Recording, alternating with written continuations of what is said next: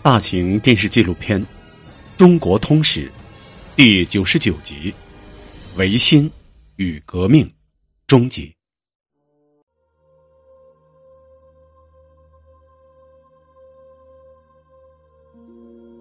马关条约给士大夫所带来的震动，在几年内逐渐演化成实际而有效的行动。康有为连续八次。上书光绪皇帝，恳求朝廷效法彼得大帝和明治天皇的模式，进行一场制度性变革。能否切实实行改革，早日登上现代政治体制这班列车，是清朝统治者挽救自己国运的最后机会。光绪帝载湉四岁继位，长于深宫。虽然十七岁开始亲政，但军政大权依然由慈禧太后把持。公元一八九八年春，帝国主义瓜分中国之危机迫在眉睫，清帝国处于历史的转折点，国运岌岌可危。光绪向太后申诉，他不能做亡国之君，希望太后授权改革，否则他宁愿逊位。慈禧。默许。公元一八九八年六月十一日，光绪皇帝发布明定国事诏，这便是维新变法的开始。六月十六日凌晨，突破重重阻力，年轻的光绪皇帝终于得以在颐和园仁寿殿召见著名的变法学者康有为。在这次会面中。康有为向光绪皇帝系统的陈述了他的变法主张。会面从凌晨五点一直持续到七点，这是光绪和康有为君臣之间第一次会面。同一天，康有为被任命为总理衙门张京，得以专折奏事，成了天子的近臣。戊戌年夏。北京酷热难当，为了推行变法，自六月十一日至九月二十一日期间，光绪皇帝从紫禁城赶往颐和园，向慈禧太后频繁请示，先后达十二次之多。维新变法期间，光绪皇帝陆续颁发了将近五十项法令，除了湖南巡抚陈宝箴等极少数官员外。朝中大臣和地方大员都在或明或暗的抵制变法，废除八股文遭到了负责科举考试的礼部的强烈反对，财泰荣源和机构则在所有官员中引发了卸职的不安，改革措施在统治集团高层引起惶恐，反对力量开始在慈禧太后身边聚集。九月五日。光绪帝擢升杨锐、刘光第、林旭和谭嗣同为军机处张京，他们成了皇帝和康有为之间的联系纽带，负责阅读奏章、草拟所有重要的法令。事实上，架空了军机处和总理衙门。年轻官员的进入，扰乱了这个由资历深厚、老谋深算的大官僚集团所组成的。朝廷中枢。随着变法的推进，一系列激进的变革措施令太后警觉起来。他本能的把变法当成是从他手中夺取权力的密谋。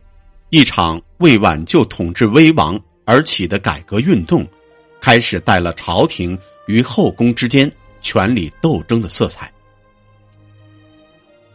九月初，光绪下旨，将。阻扰变法的礼部尚书怀塔布等六人革职，帝后之争趋于白日化。直隶总督荣禄不断向慈禧进言，要求太后采取行动，制止皇帝的变法。这个时候，帝国的所有实际权力还牢牢的掌握在以慈禧太后为首的后党实力派手中。慈禧与光绪。分歧的明朗化，使得善于见风使舵的官僚集团和太监集团开始公开呼吁慈禧再次垂帘听政，直接收回法定授予已经成年皇帝的权利。九月十八日，荣禄调集军队到北京，京城四处传言，太后将废除光绪皇帝而亲政。维新派官员岌岌可危，谭嗣同决定孤注一掷，前往法华寺劝说袁世凯支持皇帝，而袁世凯则将维新派的行动一并密告荣禄。二十一日，慈禧太后回到紫禁城。截取一切变法文件，并下令拘捕变法领袖，宣布再次垂帘听政。光绪皇帝痛苦的签发了逮捕自己变法左膀右臂的诏书。康有为在英国领事馆的保护下前往香港避难，而梁启超则在日本领事馆的保护下前往日本。谭嗣同。决定为变法而献身，与林旭、刘光第等五人在菜市口被处决，史称“戊戌六君子”。二十三日，慈禧在勤政殿举行训政典礼，接受各级官员的庆贺。公元一八九五年，孙中山流亡日本，为表达与清朝的彻底决裂。即将革命进行到底的信念，在横滨剪去了辫子，穿起了西式服装。公元一八九六年十月，孙中山抵达伦敦，在导师康德利医生的安排下，进驻格兰旅社。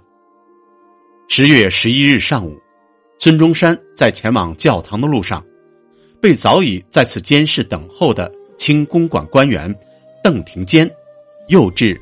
中国公使馆遭到绑架，并被关押在三楼一间装有铁栏的小房间。清公使诱捕了孙中山，如获至宝，派人严密看守。公使龚兆爱为了向清政府邀功请赏，与参赞马格里合谋，不惜花七千英镑向英格兰轮船公司。租用了一艘两千吨的轮船，并请人特制了一只大木龙，打算将孙中山秘密送回国。被关押的孙中山与世隔绝，他多次写纸条扔向窗外的魏玛斯大街，希望引起行人的注意，但都无果。之后，孙中山通过公使馆的英国清洁工。科尔将消息透露给了康德利医生，康德黎无法从伦敦警察厅那里寻得干预，他便将此事上诉至外交部。十月二十二日，伦敦《环球报》以醒目的标题“骇人听闻的故事：革命家被绑架于伦敦，关押在中国大使馆”，披露了这则非法的绑架。舆论哗然，英国外交部表示震惊，于是迫使清公使馆将孙释放。因祸得福，这次绑架事件使孙中山在一夜间名声大噪。释放后的孙中山在英国待了九个月，他在大英图书馆大量研读政治、外交、法律、军事和经济等书籍。为了中国在将来免于西方工业国家的罢工与劳资纠纷问题，他形成了一种社会变革的观点。这些成了著名的三民主义的基础，即民族、民权、民生三大主义。三民主义成了孙中山的革命宗旨和建国纲领。戊戌政变之后。康有为和梁启超东逃日本，领导保皇党。此时，孙中山也从伦敦来到日本。同为政治避难者的孙中山，对康有为表示出有意修好的态度。康有为仍以帝师自居，不屑与他眼中的叛党为伍。两个人的日籍好友全养义，曾善意的居中调停，为二人安排的一次会谈，康有为也未能按时出席。义和拳是活动在山东、河南与江南的一个秘密社会组织。随着西方传教活动的深入，教徒与当地人民的冲突日益频繁，这些底层民众的松散组织开始将矛头指向洋人和外来事物。公元一八九九年，山东巡抚玉贤将其改称义和团。对他们的行动给予半官方的肯定。慈禧此时对各国政府倾向支持光绪皇帝也心怀愤怒，认为可以利用这些全民对付洋人。义和团受到鼓励，开始焚烧教堂和外国寓所，杀教徒，掘开传教士坟墓，甚至杀死了德国公使克林德。公元。一九零零年六月二十一日，清政府向列强宣战，发动义和团对北京的使馆区和教堂进行围攻。八月，由英法俄日德美意奥八国组成的联军一路攻击，从天津港杀到北京。慈禧太后裹挟着光绪皇帝仓皇西逃，并在逃离之际下令。镇压义和团。